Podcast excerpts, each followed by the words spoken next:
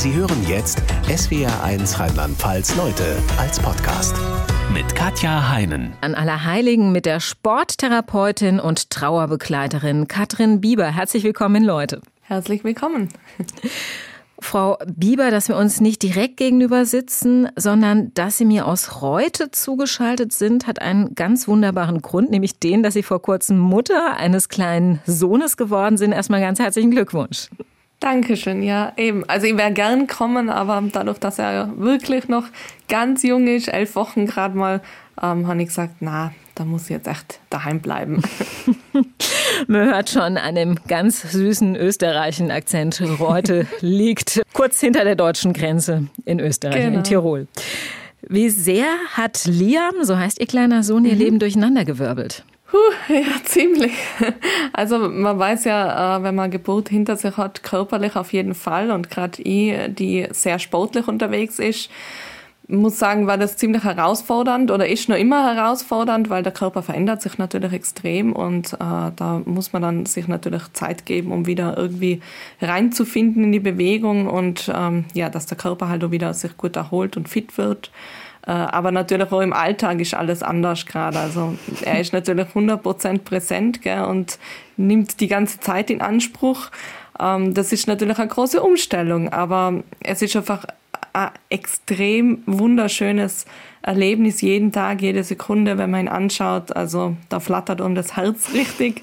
Und ja, ich bin einfach super glücklich damit, ja. Und bei Seelensport, Ihrem Programm für Trauernde, in dem es ja darum geht, Menschen zu helfen, ihre Trauer durch die Kraft von Gefühlen und Bewegungen zu verarbeiten, pausieren Sie momentan, oder? Genau, also selber mache ich gerade Krone-Trainings ähm, ja, es gibt zwar Online-Programme, die weiterlaufen und nächstes Jahr dann starte wieder selber durch. Genau. Dass Sie dieses Konzept Verarbeitung von Trauer durch Bewegung entwickelt haben, hat schlicht und einfach den Grund, dass es Ihnen selbst geholfen hat, mit dem schwersten Verlust Ihres Lebens umgehen zu können. Ihre Schwester Larissa ist 2013 mit 21 Jahren brutal ermordet worden. Wie lange hat es nach dem Tod Ihrer Schwester gedauert, bis Sie für sich damals entdeckt haben, dass Ihnen Sport bei der Verarbeitung hilft? Circa ja, ein halbes Jahr später habe ich angefangen äh, mit dem Sport. Ich habe ja Sport machen müssen. Es war keine freiwillige Entscheidung, würde ich mal sagen, weil ich war nie wirklich sportlich, muss ich zugeben. Ähm, aber dadurch, dass ich einen schweren Unfall gehabt habe, bevor Larissa gestorben ist, wo ich einfach viel Muskulatur verloren habe am Bein, das war ein Kreuzbandriss, war sozusagen gezwungen, wieder trainieren anzufangen, um die Muskulatur eben aufzubauen. Und ähm, ja, ich habe gleich mal beim ersten Workout eigentlich gespürt, da passiert ganz viel in meinem Körper, da bewegt sich ganz viel, nicht nur die Muskulatur, äh, sondern eben auch die ganze Gefühlswelt. Und von dem Tag an, also circa sechs Monate danach, habe ich immer trainiert. Toll. Es unterscheidet uns. Aber kann ja noch kommen, ne? Ja, sagen niemals nie, ja? Genau. Und bei Ihnen hat es ja auch lange gedauert. Sie waren vorher auch jemand, der gerne mal fürs Fitnessstudio angemeldet war, nicht hingegangen ist, glaube ich, ne? Genau, jahrelang, oh Gott, jahrelang, wirklich. Und wenn ich hingegangen bin, dann halt nur, wenn er am Vortag die größte Pizza gegessen hat und irgendwie ein schlechtes Gewissen in sich getragen hat und sich gedacht hat, jetzt muss ich aber irgendwas machen und dann ab auf den Stepper ins Fitnessstudio. Genau natürlich äh, die Kalorien runterzählt, was sie da äh, verbrannt haben, aber es hat keinen Spaß gemacht, es hat mich nicht motiviert und ja, ich habe es nur gemacht, eigentlich ja aus dem oberflächlichen gesellschaftlichen Zwang heraus, sage ich mal, äh, um halt irgendwie irgendwie körperlich dem Ganzen zu entsprechen, was die Gesellschaft uns so vorgibt. Gell? Aber ja, schon aus Grund, wirklich. Ja. Bevor wir noch intensiver darüber sprechen, wie Sport uns in der Trauer helfen kann und wie Seelensport genau funktioniert, sprich wie er die Seele heilen kann, lassen Sie uns über Ihre Trauergeschichte sprechen, die untrennbar verbunden ist mit der Geschichte ihrer Schwester. Larissas Vermächtnis heißt auch das Buch, das sie darüber geschrieben haben. Es war ein Freitag, der 13. im September 2013. Ein Tag, der für sie eigentlich erstmal ein Riesenfreudentag war. Sie haben eine Party gefeiert. Um was genau zu feiern? Um meine Gesundheit zu feiern, weil, wie schon erwähnt, habe ich einen schweren Skiunfall davor gehabt und habe eine Thrombose davon tragen. Und ich war in dieser Woche eben endlich thrombosefrei. Also mein Arzt hat gesagt, so jetzt kann ich wieder Party machen und das Leben feiern. Und haben wir gedacht, ja cool, perfekter Anlass, oder? Freunde eingeladen und ja, gesagt, dann feiern wir doch das Leben und die Gesundheit. Ja, und mit auf der Party war natürlich auch ihre Schwester Larissa. Sie haben insgesamt drei Schwestern haben zu allen ein enges Verhältnis. Kann man trotzdem sagen, das zu Larissa war am engsten damals? Ja, also mit der Larissa habe ich einfach eine ganz besondere Verbindung gehabt. Das war so, sie war halt vom Charakter her sehr ähnlich wie ich und äh, wir haben uns wirklich blind verstanden oder ohne Worte. Man kann schon sagen, dass es äh, ein ganz besonderes Verhältnis war zwischen uns und Verbindung eben. Ich sage immer, sie war wie so mein Zwilling im Herzen. Das war einfach ganz was Besonderes, definitiv. Sie hatten an diesem Abend auch richtig viel Spaß miteinander. Larissa ist aber nicht allein gekommen, sondern hat ihren neuen Freund mitgebracht, Dominik. Was hatten Sie für einen Eindruck von ihm? Also da habe ich ihn auch kennengelernt. Die haben vorher nur halt ähm, aus ihren Erzählungen gewusst, wie er so ist. Aber ähm, ja, er war super nett und sehr höflich, ganz locker, lässig, lustig. Also nichts Auffallendes oder so. Also er war wirklich ganz normal, wie mm. du und ich, wie jeder andere. Gell? Mm. Und Dominik war aber etwas verstimmt, als ihre Schwester mit einem anderen Freund von ihnen rumgealbert hat. Die beiden sind dann deshalb auch eher gegangen. Sie haben dann mit anderen Freunden weitergefeiert. Was war der letzte Kontakt, den Sie zu Ihrer Schwester hatten? Das war dann eben am Schluss raus nach ein paar Stunden. Da waren wir schon in einem Pub in der Stadt und ähm, da habe ich halt gemerkt, dass er schon ein bisschen eifersüchtig reagiert hat auf einen Freund. Und ähm, der letzte Kontakt war dann eben, sie ist neben mir gesessen und ihr ist sogar eine Träne runtergerollt eben äh, an der Wange und ich habe dann gesagt, was ist denn los? Und sie hat dann eben geantwortet, ja, irgendwie ist er gerade eifersüchtig äh, auf diesen Freund von mir. Und äh, dann habe ich halt sie beruhigt und dann gesagt, ja, red nochmal mit ihm und da braucht er ja nicht eifersüchtig sein, da ist ja nichts. Und dann hat sie gesagt, ja, das wird sie dann machen. Und er, also der Dominik hat dann den Raum verlassen, das Pub verlassen und sie wollte dann aufstehen und sofort ihm hinterher. Und dann habe ich sie nochmal festgehalten und dann gesagt, was machst du jetzt? Wo gehst du jetzt hin? Und dann hat sie ihm gesagt, ja, wir gehen jetzt rum und da werde ich nochmal mit ihm reden. Und ja, dann habe ich gesagt, dann meldest du dich bitte später oder wir reden morgen nochmal drüber genau. Und ja, gut Nacht und so weiter. Und ich bin dann eben weitergezogen ja, das war dann praktisch der letzte physische Kontakt so miteinander. Ich habe ja dann natürlich ein, zwei Stunden später nochmal geschrieben, ob alles okay ist. Und sie hat dann eben geschrieben, ja, alles super, alles passt, mit so einem Smiley. Und das war dann der letzte Kontakt mit ihr. Am nächsten Morgen hat sich dann Dominik bei Ihnen gemeldet. Mit was für einer Geschichte? Genau, so um halb zehn Vormittag. Also ich war noch ziemlich lang aus bis fünf, halb sechs, war ziemlich verschlafen, habe noch einiges an Alkohol getrunken, muss ich sagen, in dieser Nacht und war ziemlich verkatert und ja, dann nimmt man halt, wie man das kennt, so, man aufwacht, das Handy erstmal in die Hand und schaut, was gibt's für Nachrichten. Ja, und da war eine Nachricht von ihm drin, wo er eben geschrieben hat, ähm, ob ich wüsste, wo die Larissa sei. Sie hätte mitten in der Nacht dann nur die Wohnung verlassen und er hat gedacht, sie ist sicher zu mir gegangen. Ja, das war so die Nachricht und ich war noch nie in meinem Leben so schnell wach wie in dieser Sekunde. Haben sie überhaupt nicht begreifen können, was da gerade äh, vor sich geht und haben aber dann nur ganz schnell ähm, den Gedanken gefasst, da muss was passiert sein, weil sie war ja nicht bei mir und ich habe noch nichts von ihr gehört. Also es war keine Nachricht, kein Anruf, nichts von ihr auf meinem Handy.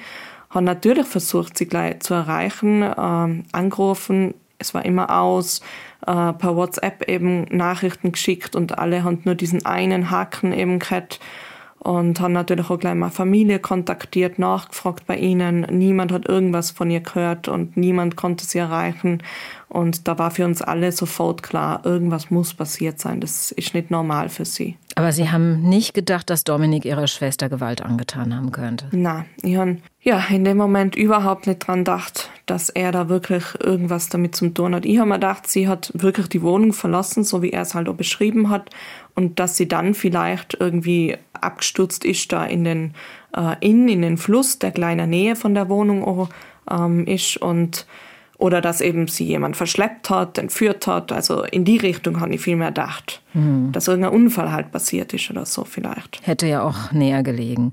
Sie haben ja. eine Vermisstenmeldung bei der Polizei aufgegeben. Die Polizei hat sich eingeschaltet, hat Larissa gesucht. Etwa zwei Wochen später hat Dominik dem Verhördruck der Polizei nicht mehr standgehalten und die Tat gestanden. Ja. Er hat äh, ihre Schwester erwürgt und ihren toten Körper dann in, den, in die Inn geworfen, die durch Innsbruck fließt. Genau. Das Kriseninterventionsteam der Polizei hat dann bei Ihnen geklingelt und Ihnen diese Nachricht überbracht. Ich glaube, wenn man sowas nicht selbst erlebt hat, und das haben ja die wenigsten von uns zum mhm. Glück, kann man sich das kaum vorstellen. Und jeder reagiert da vermutlich auch ein klein wenig anders drauf. Wie war es bei Ihnen? Ja, ich war äh, eben zu dem Zeitpunkt in Innsbruck und nur mein Papa war dabei, weil meine Familie lebt ja in Reuter eben, so wie jetzt ich wieder dort lebe. Und das Kriseninterventionsteam ist halt mir gegenüber gesessen. Es waren drei Personen, glaube ich, waren es.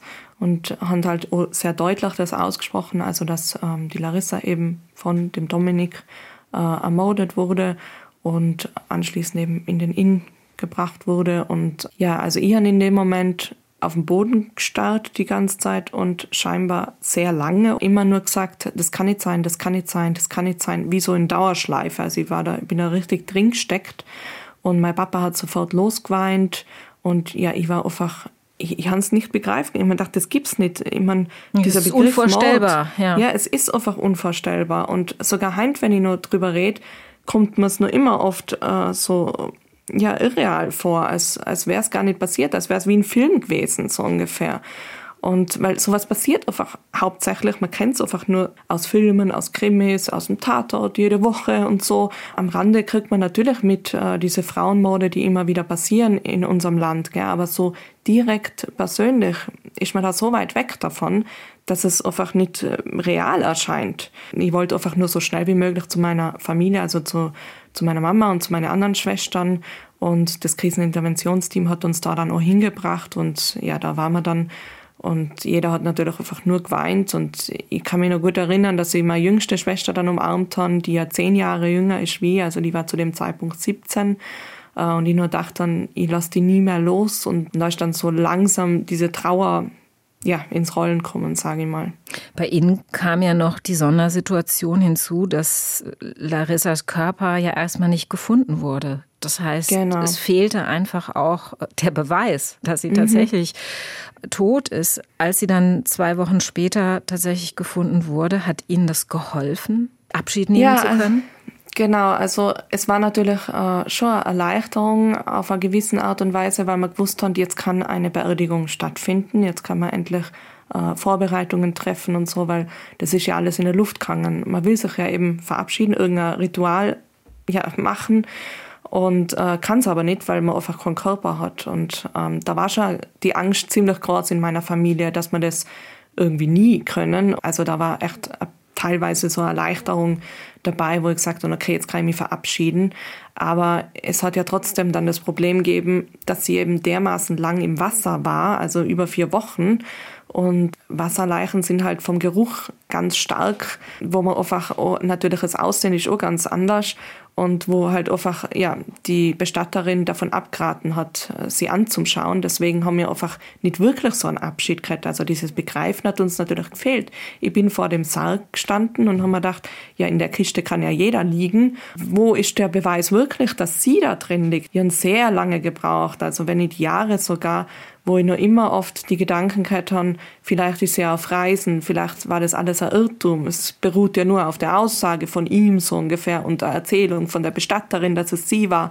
Damit äh, puh, klar zum Kommen ist wirklich extrem herausfordernd.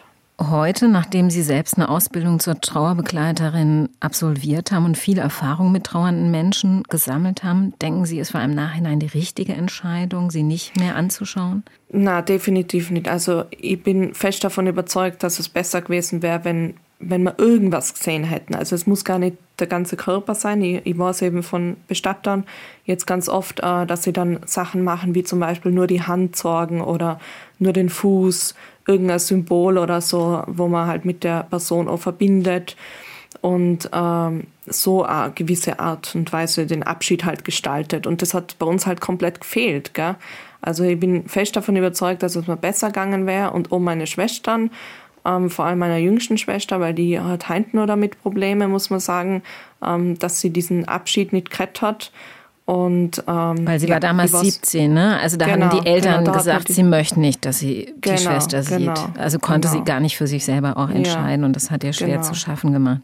Die Erfahrung, dass es sowas wie die eine Form der Trauer nicht gibt dass jeder mhm. anders damit umgeht. Das war etwas, was Sie heute wissen, damals aber selbst erfahren mussten. Wie unterschiedlich mhm. sind die einzelnen Familienmitglieder bei Ihnen mit dem Verlust der Schwester ähm, beziehungsweise im Fall der Eltern ihrer Tochter umgegangen? Ja, man muss sich vorstellen, wir sind ja doch eine etwas größere Familie eben mit eben vier Kindern gewesen. Und da ist es natürlich so, dass äh, jeder irgendwie ein anderes Umfeld gerade hat, jeder in einem anderen Alter ist, jeder in einer anderen Rolle steckt in Bezug auf Larissa. Und äh, jeder fällt auf einmal raus aus dieser Rolle. Also das ist alles auseinandergebrochen. Und äh, ich habe dann teilweise auch Elternrolle übernommen und jeder war da so unterschiedlich. Also meine Schwester, die Anna zum Beispiel, war ganz stark wütend und zornig und aufbrausend die ganze Zeit. Meine Mama war so, dass sie halt ähm, alles verdrängt hat, nicht drüber reden wollte irgendwie nur weitermachen, zukunftsorientiert äh, gehandelt hat. Meine jüngste Schwester also hat nicht wirklich drüber reden können, aber sie hat es irgendwie gesorgt durch Selbstverletzungen und äh, einen ganz schlechten Umgang mit sich selber, äh, dass sie halt sehr stark verzweifelt war. Mein Papa hat nur geweint, der hat nicht wirklich viel reden können auch, und ich wollte aber die ganze Zeit zum Beispiel drüber reden und das klären und äh, verstehen, was da gerade mit mir passiert. Und so ist das halt alles aneinander geraten und da hat es natürlich ganz viele Konflikte gegeben. Und ich muss sagen, wir haben wirklich nur anhand von äh, psychotherapeutischer Hilfe, Familientherapie, miteinander dann reden und lernen zu respektieren und akzeptieren, dass jeder anders ist. Nur so haben wir das dann am Ende geschafft. Schon schwer wir, glaube ich, echt dran zerbrochen. Und das würden Sie auch trauernden Familien raten, wirklich therapeutische Hilfe in Anspruch zu nehmen? Definitiv. Also wenn man wirklich merkt, ich schaff's nicht, ähm, ja, in meiner eigenen Trauer irgendwie klarzukommen und dann noch überhaupt nicht äh, verstanden zu werden von den anderen Familienmitgliedern, beziehungsweise auch, dass ich mich schwer tue, die anderen zu verstehen, dann würde ich immer wirklich raten, sich Hilfe zu holen, entweder als gemeinsam, also die ganze Familie, oder eben auch im Einzelnen. Also am besten wäre es natürlich in Kombination so und mir dann gemacht. Jeder hat einzeln Therapie gekriegt und natürlich gemeinsam äh, und das, ja, das hat uns das Leben gerettet, wirklich als Familie. Bei Ihnen kam noch was hinzu, was eigentlich von außen erstmal schwer verständlich ist. Sie hatten Schuldgefühle. Wieso hatten Sie mhm. die Idee, Sie seien am Tod der Schwester mitschuldig? Ja, das war ziemlich heftig. Also uns von meinen stärksten, unerträglichsten Gefühle waren eben die Schuldgefühle. Das hat ganz einfach den Grund, ähm, weil Larissa mir im Sommer schon von ihm erzählt hat. Sie hat ihn kennengelernt über eine Dating-Plattform online und hat mir halt erzählt, er lebt in Innsbruck, er ist so und so, ganz nett. Und sie haben halt nur miteinander geschrieben, eine Zeit lang. Man macht ja das meistens bei diesen Online-Geschichten, dass man halt viel schreibt miteinander, aber nicht wirklich redet. Und dann habe ich gesagt, ja, dann trifft die halt mal mit ihm und red mit ihm in Ruhe, dann kann ich ihn kennenlernen. Ich finde, beim Schreiben versteht man sich einfach oft falsch. Und das hat sie dann gemacht und so haben sie sich halt kennengelernt dann. Und ich habe mir dann halt extreme Vorwürfe einerseits gemacht, dass ich die war, die das vorgeschlagen hat. Dass sie sich treffen. Andere, genau, genau. Und so das Ganze halt in Gang gesetzt worden ist. Und ähm, an dem besagten Abend, Freitag den 13., habe ich mir dann natürlich vorgeworfen, warum habe ich nicht eher gehandelt, wo sie gesagt hat, er ist eifersüchtig, warum habe ich da nicht gleich geschaltet und dann gesagt, schlaf doch bei mir oder so. Damit habe ich halt extrem gehadert. Und, Wobei ja äh, klar ist, Frau Bieber, mit sowas kann natürlich keiner rechnen. Ja, dass genau, auch wenn jemand ein genau. bisschen eifersüchtig ist, ansonsten war es ja ein netter Typ, dass er sowas genau. macht. Also von außen würde man immer sagen, ja. das ist völlig irrational, dass sie sich Total. da eine Schuld zugewiesen haben. Aber das hilft ja nicht, wenn man das selbst Na. so empfindet. Was sagen Sie denn zu den Teilnehmern Ihrer Seelensportkurse, wenn die Ähnliches empfinden? Das ist ja, glaube ich, ganz oft, dass Trauer dann auch mit Schuld gemischt gemischt ist. Genau, also Schuldgefühle sind auch wichtige Gefühle in diesem Trauerprozess. Manche zum Beispiel haben wirklich nur Zugriff auf das Schuldgefühl. Und das ist dann praktisch die einzige Verbindung zu dem verstorbenen Menschen. Und wenn man das dann auch noch kappert und sagt, du darfst das nicht haben, dann hat man gar keine Verbindung mehr dazu. Weil es zeigt ja auch diese Wichtigkeit dieser Verbindung zu dem Menschen. Und äh, ich sage dann zu meinen Teilnehmerinnen oft, ähm, dass es einfach okay ist, Schuldgefühle zu haben und äh, das ein Prozess ist und man damit einfach arbeiten muss, weil man kann es einfach nicht beenden von heute auf morgen. Wie lange haben Sie gebraucht, bis Sie über diese Schuldgefühle hinweg waren? Hm, circa drei Jahre, also schon sehr lange. Das mit Larissa hat Sie mitten im eigenen Leben getroffen. Sie waren mitten im Studium, Sie haben nebenbei als Kellnerin gejobbt, weil bei vier Kindern klar war, die Eltern können nicht alles zahlen. Wie lange hat es gedauert, bis Sie wieder sowas wie Alltag insgesamt leben konnten? Puh, auch lange. Also ich habe natürlich äh, schnell wieder eben arbeiten müssen, ähm, studieren müssen, weil eben, also müssen, ist natürlich viel von mir ausgegangen, aber auch die Haltung innerhalb der Familie war immer so, jeder muss wieder schauen, dass er zurechtkommt, in den Alltag findet. Aber das war, man kann nicht sagen, dass das wirklich Alltag war. Bis zur Verhandlung auf jeden Fall war das mehr Überleben irgendwie. Die Verhandlung gegen den Täter, die war neun Monate genau. später, glaube ich. Genau, die war im Juni 2014 dann genau. Und danach kann ich sagen, dass sie langsam wieder angefangen haben, in den Alltag zurückzufinden, obwohl ich dann wirklich sehr beschäftigt war mit meiner Trauer, mir auch Auszeiten gegönnt habe. Zum Beispiel war ich eineinhalb Monate fast äh, in Sri Lanka, wo ich einfach mal nur meiner Trauer Beachtung geschenkt habe. Aber so richtig, dass ich von einem Alltag sprechen kann, das war dann wirklich erst, wo ich dann nach Wien gezogen bin, 2015, wo ich Arbeit äh, und fertig war mit dem Studium. Da kann ich sagen, das war dann wieder mehr Alltag. Gab es denn in dieser Zeit irgendwann mal den Punkt, wo Sie gespürt haben, es wird von mir erwartet, dass ich jetzt aufhöre zu trauern und irgendwie funktioniere? Ja, sehr oft. Also wirklich ganz oft. Egal, ob es auf Arbeit war oder im Studium oder innerhalb der Familie und natürlich.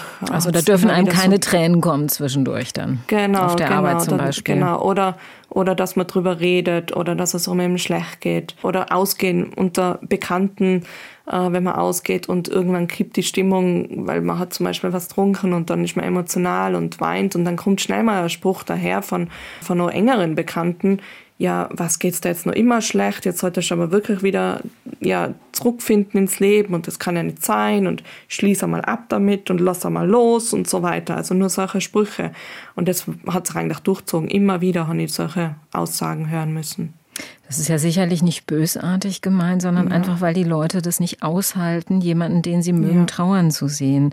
Können Sie sich erklären, heute, wo Sie sich so intensiv mit dem Thema Trauer beschäftigt haben, warum uns das so schwer fällt, das auszuhalten? Ja, weil es natürlich ziemlich unangenehm ist, so ein Gefühl. Gell? Wenn man jetzt jemanden weinen sieht, den man mag, auch noch zusätzlich, also bei Fremden ist es vielleicht noch eher leichter auszuhalten, sage ich mal, aber wenn man halt jemanden mag, dann wünscht man sich ja auch, dass es demjenigen gut geht.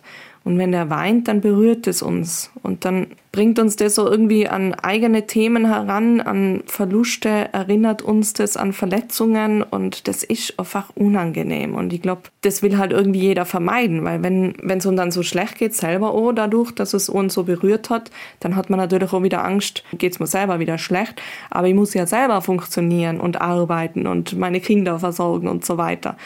Und deswegen geht man dem eher aus dem Weg. Haben Sie denn Tipps, wie man sich am besten und unterstützendsten gegenüber Freunden, die trauern, verhalten sollte? Schon die richtigen Worte für eine Trauerkarte zu finden, finde ich zum Beispiel gar nicht so einfach. Hm.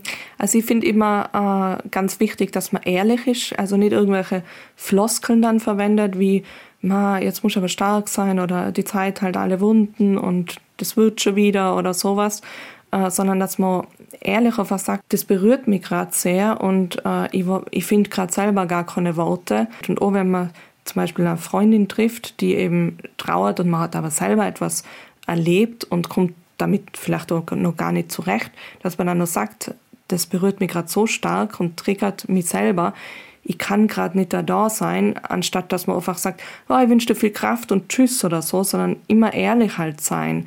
Und ich finde, dass das Beste ist, wo man helfen kann, aktiv zu werden, also Sachen machen, wie zum Beispiel eine Freundin, die, die hat die ganze Zeit Tee kocht, die ganze Nacht, habe ich echt durchgeweint eine Nacht. Und die hat die ganze Zeit Tee gekocht und ist einfach neben mir gesessen und hat einfach mich weinen lassen. Mehr braucht es oft gar nicht.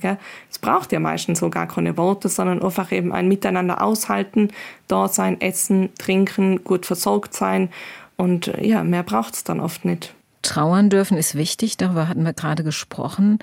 Dennoch gibt es vermutlich schon eine Grenze, bei der man sagen würde, das hat jetzt mit normaler Trauer nichts mehr zu tun. Der betreffende Mensch ist in eine Depression reingerutscht. Vielleicht braucht er auch medikamentöse Hilfe, sprich Antidepressiva, oder sehen Sie das anders? Ah, das ist ja so, so eine Geschichte. Also da bin ich sehr kritisch gegenüber. Man muss natürlich schon immer den Menschen als äh, Gesamtes mit, seinem, mit der ganzen Vergangenheit betrachten. Ich kann jetzt nicht sagen, da ist ein Trauerfall passiert und ich betrachte nur den, äh, weil wenn der vorher zum Beispiel Depressionen gehabt hat oder andere Sachen schon passiert sind, dann kann es schon sein, dass dann da Depression sich entwickelt und man muss natürlich anders äh, darauf reagieren.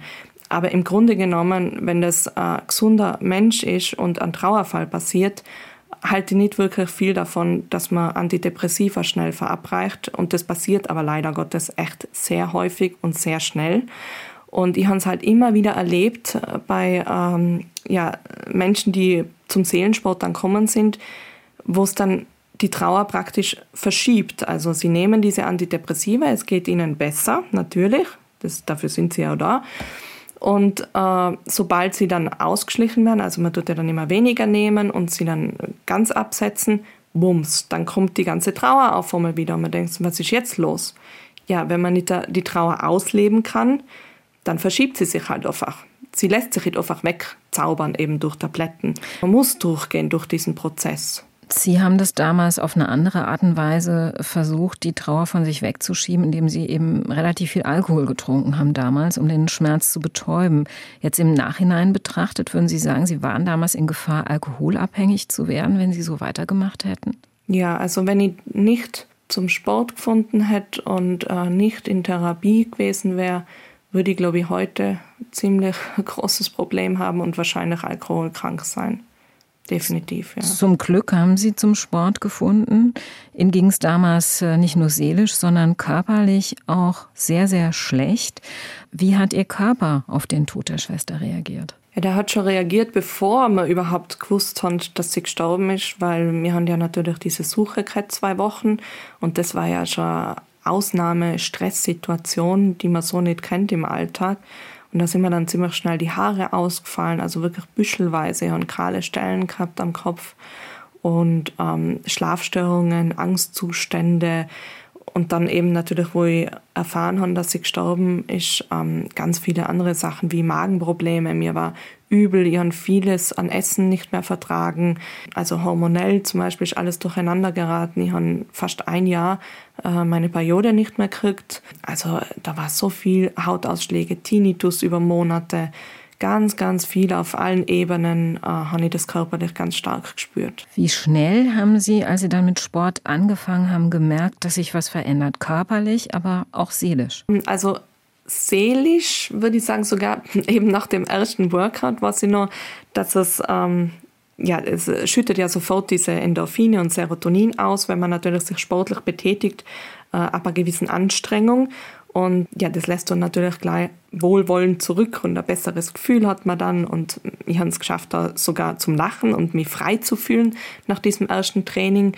Aber so richtig, wo ich sage, körperlich hat sich auch viel verändert, ähm, war so zwei Monate danach, würde ich sagen, wo, so, wo ich gemerkt habe, boah, ich gehe ganz anders. Also meine Haltung war anders, mein Magen hat sich erholt, ich habe besser schlafen können, mich konzentrieren können langsam wieder so ab zwei Monaten ist das immer mehr bergauf gegangen. Dass Sie heute als Sporttherapeutin und Trauerbegleiterin arbeiten, ist ja nicht selbstverständlich, denn Sie haben ja damals Geschichte studiert, also was ganz anderes. Aber weil Ihnen der genau. Sport damals so geholfen hat, als Sie ganz unten waren, haben Sie dann verschiedene Sportausbildungen und eine Ausbildung zur Trauerbegleiterin gemacht und kombinieren heute mit Ihrem Seelensportkonzept beides. Können Sie vielleicht mal ganz kurz erklären, wie dieser Seelensport funktioniert? Also ganz kurz bedeutet es einfach generell, dass man Gefühle mit körperlichem Training verbindet. Und das kann man sich so vorstellen, ich erkläre es immer anhand äh, eines Gefühls, wie zum Beispiel Wut. Wenn ich wütend bin, dann ähm, sind alle Muskeln angespannt, ich habe irgendwie den Drang in mir, Fäuste zu machen, zu schreien, irgendwie um mich zu schlagen oder zu boxen. Und das verbinde ich halt dann mit körperlichem Training. Oder wenn ich traurig bin, dann brauche ich Zuneigung, dann brauche ich Umarmung, dann brauche ich Ruhe. Das verbinde ich dann auch wieder mit körperlichem Training. Also mit also entsprechenden Gymnastikübungen, genau, die dieses genau, Umarmen dann betonen. Genau, die dann auf das Gefühl eingehen und das praktisch ausdrücken, sodass es aus dem Körper fließen kann. Und ähm, es gibt aber dann nur die andere Seite beim Seelensport, wenn ich eben meine Gefühle ausgedrückt habe und praktisch mich entladen habe, dann kann ich auch wieder mir Gefühle aneignen, die ich brauche im Alltag, um besser irgendwie äh, durchzukommen. Wie zum Beispiel eine Portion an Mut schadet nie, gerade wenn man trauert.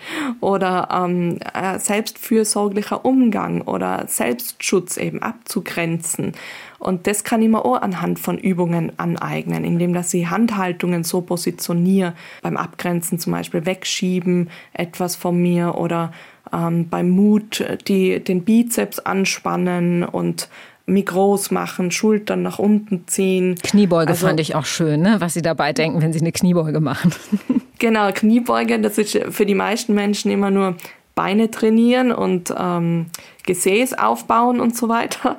Und für mich war das sofort so, ah, das, das brennt, wenn ich mich natürlich hinhocke, also in diese Kniebeuge gehe und es tut weh und ich muss mich selber wieder nach oben drücken aus meiner eigenen Kraft heraus und äh, ja, kann dann vielleicht so wieder zurück ins Leben finden oder eben oh, Glück und Freude zulassen. Und das war für mich dann gleich mal die Kniebeuge, immer das wieder nach unten gehen und aus eigener Kraft wieder hochdrücken müssen. Und das macht dann auch was, also diese Gedanken zu den Übungen und da habe ich halt dann ganz viel, viele Affirmationsgeschichten geschrieben zu jeder Übung, die halt äh, noch mehr durch den Alltag tragen sollen, die man dann auch schnell mal durchlesen kann im Alltag. Also da erzählen mir viele Seelensportlerinnen, dass sie halt einfach nur die Geschichten zwischendurch wieder lesen oder sich an die Übung erinnern und so dann einfach wieder zurück in die Kraft finden.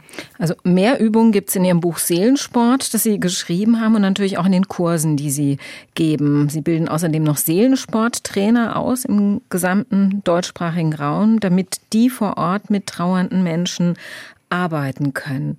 Die Menschen, die genau. in diese Kurse kommen, mit was für Trauergeschichten kommen die zum Beispiel? Ja, viele denken immer, dass es sich nur um den Tod handelt, aber äh, die Palette ist echt breit und es kommen Menschen, die zum Beispiel ganz viele junge Menschen an die die mit Krebs in Kontakt waren, also selber krank waren oder eben wo zum Beispiel die Mama erkrankt ist. Das ist ja auch ein Trauerfall.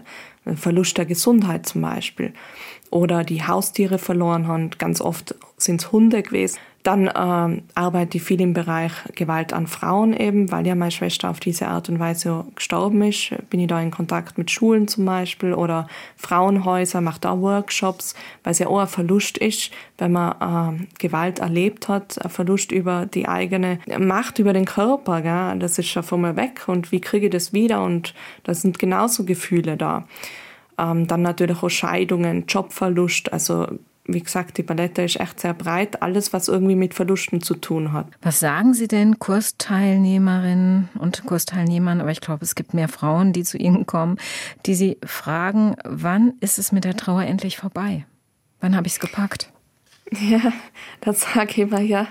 Ähm, Trauer endet nie. Dann schauen Sie erstmal so, oh mein Gott, furchtbar das wird nie mehr besser, so ungefähr. Aber, sage ich dann immer, die Trauer verändert sich. Sie wird nämlich so einnehmend. Also wenn man sich vorstellt, da ist so ein fettes Trauermonster irgendwie da, der so die ganze Zeit umhüllt und äh, einnimmt, das wird dann immer kleiner. Und irgendwann ist halt nur noch so ein, so ein ganz ein kleines Monsterle, wenn man das nur so nennen kann, und sitzt auf der Hand und man trägt es immer bei sich, wie so, wie so ein kleines Schmuckstück oder eine Kette oder sowas. Und das dauert halt einfach einige Jahre auf jeden Fall.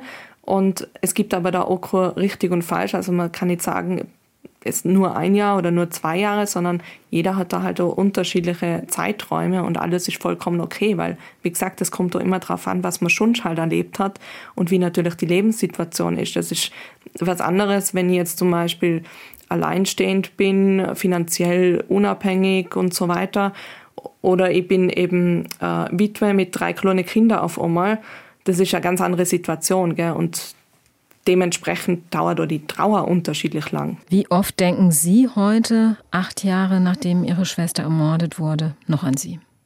Jeden Tag. Jeden Tag. Wirklich jeden Tag. Ja, jetzt natürlich, dadurch, dass ich das Baby gekriegt habe, noch viel mehr gerade wieder, weil ich natürlich sie in der Situation jetzt umso mehr wieder vermisse, weil man denkt, ich würde so gern ihr sorgen, wie er lacht oder wenn er halt irgendwas Neues kann, dann gibt es ja immer diese kleinen Meilensteine, er kann heute greifen und morgen das wieder, so ungefähr. Und das sind halt Momente, die teilt man am liebsten natürlich mit seinen engsten Menschen. Und da tut man dann schon oft das Herz weh, weil man denkt, jetzt kann ich es nicht mit ihr teilen. Und äh, da denke ich halt jetzt gerade wieder besonders oft an sie. Der Mörder hat lebenslänglich bekommen mit anschließender Sicherheitsverwahrung. Denken Sie manchmal auch an ihn oder haben Sie ihn inzwischen völlig aus Ihren Gedanken verbannt? Ähm, na, es gibt schon Zeiten, gerade um den Todestag rum, im September beziehungsweise im Juni, da wo die Gerichtsverhandlung war, ja, wo ich vermehrt an ihn denke und mir dann oft auch Gedanken mache dazu, oh, wie lange wird er noch wirklich drin sein? Wird er nicht rauskommen? Irgendwann doch vielleicht? Und wie wird es dann? Und also da kommen dann oft so Ängste auf. Aber schon im Laufe des Jahres eigentlich selten, dass ich wirklich an ihn denke. Also da ist Larissa wirklich die Präsente, ja. Als ich meine Kinder frisch nach der Geburt in den Arm hielt, habe ich oft gedacht, was wird es später wohl für ein Mensch werden? Mit welchen Charaktereigenschaften? Und was kann ich tun, dass es ein guter Mensch wird? Mhm. Auch der Mörder ihrer Schwester war ja mal ein unschuldiges mhm. Baby. Gehen Ihnen solche Gedanken auch ab und zu mal durch den Kopf? Ja, total. Das ist ja auch uns von den Bereichen, wo ich arbeite. Also, wie werden Männer zu Gewalttätern? Gell? Und äh, jetzt habe ich ja selber einen Sohn gekriegt muss man sagen. Und das war ja für mich dann auch natürlich eine große Herausforderung, weil ja durch diesen Mord an meiner Schwester auch sehr viel Ängste gegenüber Männern entwickelt habe und einfach auch weiß, wie oft solche Gewalttaten passieren, dass wir noch immer eben stark in diesem Patriarchat leben und ich mich natürlich dann auch frage, was kann ich jetzt dazu beitragen, dass mein Sohn Gewalttäter wird, dass er wertschätzend gegenüber Frauen und anderen Menschen einfach sich so verhält. Gell? Bei dem Mörder, er hat ja eine Mutter, oder? Und man dachte, wie muss es ihr wohl gehen und der Vater, wie muss es dem wohl gehen? Ja, also man macht sich sehr viele Gedanken darüber, genau. Ich bin mir sicher, der Liam wird ein ganz toller Mensch und Sie erziehen ihn ja auch nicht alleine, sondern der Liam hat auch einen genau. Vater, Ihren langjährigen Freund Benny. Wie lange hat es gedauert, bis Sie wieder Männern vertrauen und sich auf eine Beziehung einlassen konnten, nach dem Tod Ihrer Schwester? Knapp ein Jahr später haben wir eine Beziehung gehabt Das war dann äh, leider selber eine Gewaltbeziehung auch. Also das war ziemlich heftig und da bin ich am Schluss dann auch noch rausgekommen mit Hilfe von Therapeuten und äh, Polizei, also mit Abstand halten und so weiter. Das war ziemlich, ziemlich heftig und er hat mir wirklich gezielt und bewusst ausgesucht, muss man sagen. Sie waren wahrscheinlich besonders schutzbedürftig, ne? In ja, dem Moment auch genau, noch. Genau. Und äh, ich war da eben mit dem halt ähm, knapp acht Monate circa zusammen. Und dann habe ich mich natürlich noch schwerer, irgendwie jemandem zu vertrauen. Und ich muss aber sagen, der Benny hat mir das ziemlich einfach gemacht, trotz meiner großen Angst, weil er wirklich ein super sensibler und fürsorglicher und so liebevoller Mensch ist, dass, dass mir das echt einfach gefallen ist, muss ich sagen. Er war einfach so liebevoll im Umgang mit mir und so achtsam mit mir und hat mir auch gut zugekocht und äh, ist auf alles eingegangen, auf meine Ängste und so weiter. Ich habe ihm das alles erklärt und so habe ich ungefähr, ja, ich weiß nicht, ein halbes Jahr oder so, wo man in der Beziehung man braucht, um wirklich gut Vertrauen aufzubauen ihm gegenüber. Und halt passt es auf jeden Fall zu 100 Prozent. Frau Bieber, wie schön, dass Sie und Ihr Mann das alles zusammen hingekriegt haben. Ich wünsche ja. Ihnen, Benny und äh, dem Kleinen alles Gute. Danke für das Gespräch und ich habe als Dankeschön. kleines Dankeschön, dass Sie Zeit für Leute hatten, auch noch einen, wie ich finde, sehr passenden Babybody gefunden. Da steht ganz zufällig der Name Liam drauf und äh, ähm, zu sehen ist ein schlafendes Einhorn mit dem schönen Spruch Spruch, ich wollte eigentlich Liegestützen machen, aber ich bin eingeschlafen. Schlaf hält ja bekanntlich auch fit, ne? Vor allem die Eltern. Ja, voll. Ja, Dankeschön. Geht Ihnen postwendend nach heute zu. Ich wünsche Ihnen alles Gute mit dem Liam und äh, guten Neustart mit Seelensport im neuen Jahr. Dankeschön. SWR 1 Rheinland-Pfalz Leute